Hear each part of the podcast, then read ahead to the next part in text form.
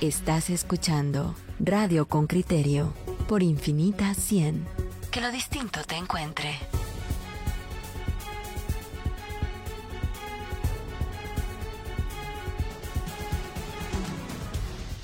Miren, eh, hay 30 diputados y 20 alcaldes que tienen guardaespaldas o, o gente de seguridad pagada por, por el Estado. Escuchen esta nota que ha preparado Henry Bean y discutámosla luego. ¿Por qué ocurre tal cosa?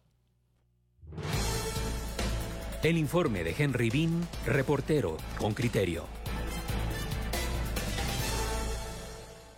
El 19 de abril de este año, una agente de seguridad del diputado independiente Aldo Dávila disparó contra delincuentes en un hecho que está bajo investigación del Ministerio Público. Aquel día, dos agentes de la Policía Nacional Civil acompañaban en su vehículo al congresista. Henry Reyes, ministro de Gobernación, reveló a la opinión pública que Dávila cuenta con cinco agentes de la PNC asignados para su protección. Pero Dávila no es el único congresista que cuenta con seguridad de la PNC a su disposición. De acuerdo con datos que el Ministerio de Gobernación entregó a con criterio a través de la Oficina de Acceso a la Información Pública, 30 diputados más son protegidos por la seguridad pública. Asimismo, la institución informó que 20 alcaldes cuentan también con seguridad personalizada. Los nombres de alcaldes y congresistas no fueron entregados por riesgo contra la vida e integridad de los policías y funcionarios, responde el Ministerio de Gobernación. En tanto, el congresista Dávila cuestiona. Pero usted sí vio cómo Henry Reyes dijo públicamente que yo tenía cinco, por ejemplo. O sea, ahí el señor que se dice estar, haber estado en las lo que hizo fue vulnerar por mucho. Porque él no tenía que decir ni cantidades de elementos ni, ni qué turnos estaban. Y él lo dijo en una entrevista en el Congreso. El diputado dice que las medidas de seguridad a su favor se otorgaron luego de un análisis de riesgo. Carlos Menocal, exministro de Gobernación, señala. Particularmente hay mucha discrecionalidad bajo presión para el funcionario, quizá no tanto para el ministro, pero por lo menos para los comisarios, por parte de los diputados. Hay mucho abuso por parte de los diputados e incluso los diputados intervienen para que les den seguridad a los alcaldes. Los diputados son los que más lloran por seguridad y son los que más tienen seguridad. Digamos que es la, es la institución que más policías tiene designados para su protección, digamos, para diputados que cualquier otra institución del Estado. Con criterio solicitó al Ministerio de Gobernación el total de elementos de la Unidad de Protección de Personalidades, pero la respuesta fue que se encuentra bajo reserva. Un exdirectivo de Gobernación que pidió omitir su nombre dijo que durante la administración de Jimmy Morales esa unidad cerró con 3.000 agentes como guardaespaldas de funcionarios, activistas, políticos, periodistas, entre otros grupos. Si se parte de ese dato, la PNC eroga unos 17.5 millones de quetzales al mes y 205 millones de quetzales al año para pagar agentes que custodian a personalidades, ya que cada elemento gana cada mes 5.700 quetzales con bonos. El exministro Menocal comenta. Es uno de, de, de, los grandes eh, desgastes para el Ministerio de Gobernación, el, eh, mantener resguardo de personalidades. Si vos te das cuenta, con el número de agentes que me estás diciendo, más o menos estarías cubriendo seis comisarías, porque cada comisaría tiene un promedio entre 500 y 600 agentes. No estarías hablando de, de comisarías que cubrirían seis zonas de la ciudad capital perfectamente, pues. El exministro dice que también contó con seguridad por siete años, tras dejar el cargo, ocho agentes y dos vehículos blindados. Agrega que justamente se deben sumar gastos de combustible y vehículos, que en algunos casos se incluye. Sobre esto, el congresista Dávila comenta. Pues los, he visto vehículos con placas oficiales en el, en el caso de algunos miembros de junta directiva pero desconozco si los da el Congreso o los da el Ministerio de Gobernación. Hay denuncias en cuanto a que las personalidades abusan de la función de los agentes de la PNC. Son empleados para hacer mandados, cargar las bolsas del súper y hasta pasear a los perros. Un PNC con 10 años de experiencia en resguardar personalidades y que declinó identificarse, comenta. Hay unos que son más, ya son exigentes y hay otros que donde se trabaja normal y así.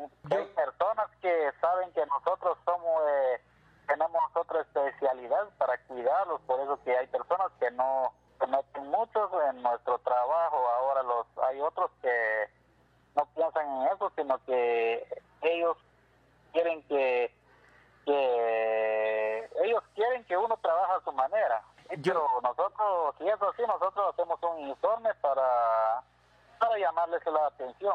Estos agentes trabajan por turnos, lo que significa que si un funcionario tiene cinco elementos asignados, estos rotan durante la semana. Henry Ving, Radio con Criterio. Muy bien, esa es la, nota que nos presentó Henry Bean. Tenemos a Stu Velasco, él es comisario de la Policía Nacional Civil en retiro. Usted lo conoció como subdirector de la policía. Bienvenido, Stu. ¿Cómo se encuentra el día de hoy? Muchas gracias, Juan Luis. Eh, Pedro, aquí siempre atentos para poder colaborar y poder aportar al país en temas de seguridad. Eh, Stu, ¿cómo, primero vamos a explicarle a la, a la audiencia cómo se concede una, una protección policial a alguien, sea político o no, y quién la concede. Eh, sí, para comprender la, comprender la dimensión de este, eh, de este tema es importante que la ciudadanía sepa de que eh, a la Policía Nacional Civil recurren diversas instituciones de Estado, como es el organismo judicial, el Ministerio Público, el Congreso de la República, la Corte General de Cuentas y muchas más para pedir seguridad.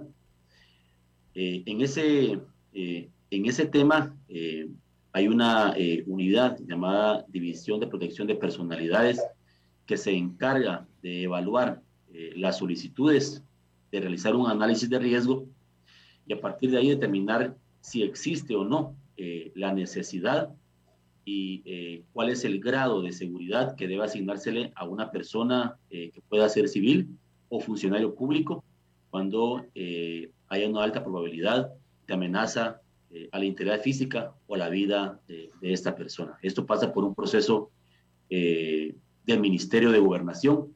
En la mayoría son los ministros de Gobernación o los viceministros de Gobernación que solicitan tener eh, la autorización para poder determinar o no eh, que exista seguridad para una persona.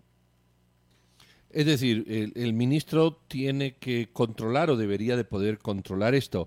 Eh, a, ti te suena qué dinámica formal o de favoritismo se da? Porque de alguna manera ahora decía el reportaje que, que, esta unidad cerró casi con 3.000 con 3.000 eh, funcionarios, con 3.000 policías, lo que da a lo mejor para poner, qué sé yo, 20 comisarías en el país en lugar de tenerlo en protección. ¿Tanta protección necesita tanta gente que el resto de ciudadanos nos desprotege?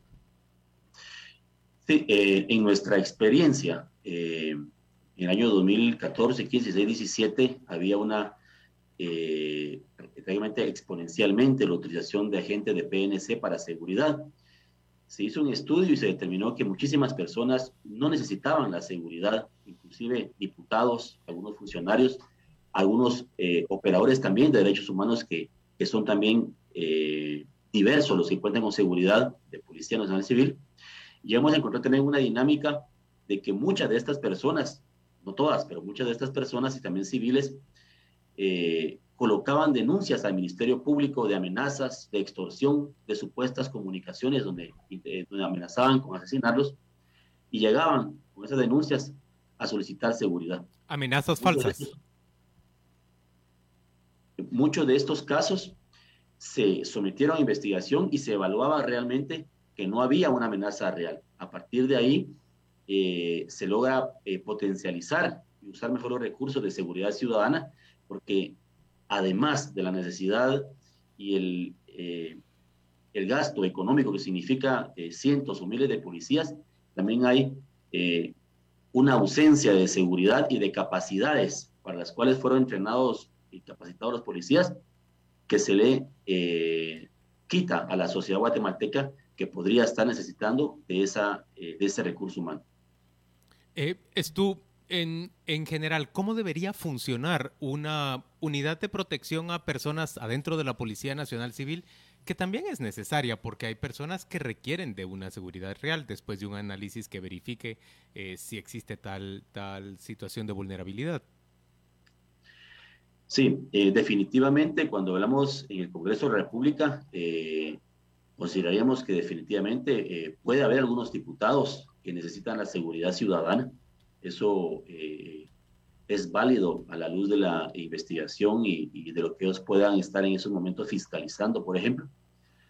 Y también eh, eh, hay en algunos casos, según nuestra experiencia, funcionarios de que piden seguridad ciudadana y realmente no tienen ningún grado de vulnerabilidad o, de riesgo alguno en, el desempeño de su función. Lo importante acá sería que el poder político, ¿verdad? ojalá respetara las capacidades técnicas y el criterio técnico de seguridad ciudadana y no se, y no se viera sometida la institución policial a una presión política eh, de bloque de poder que eh, aprovechando que haya eh, pues, alguna posibilidad política de presionar por seguridad, lo hicieran y que además también la Policía Nacional Civil pudiera sustentar, porque al final del día todo es auditable, todos rendimos cuentas ante la ley, pudiera sustentar de que determinado funcionario, determinado alcalde, eh, realmente necesita la seguridad ciudadana y para ello establecer eh, protocolos que pueden, eh, puedan quedar documentados para la revisión en la actualidad o en un futuro, de que ese recurso que se está dando al funcionario o al exfuncionario realmente se necesita. Esto Velasco, muchas gracias por acompañarnos en Radio con Criterio. Se trata del, mm, del comisario de la Policía Nacional Civil en situación de retiro.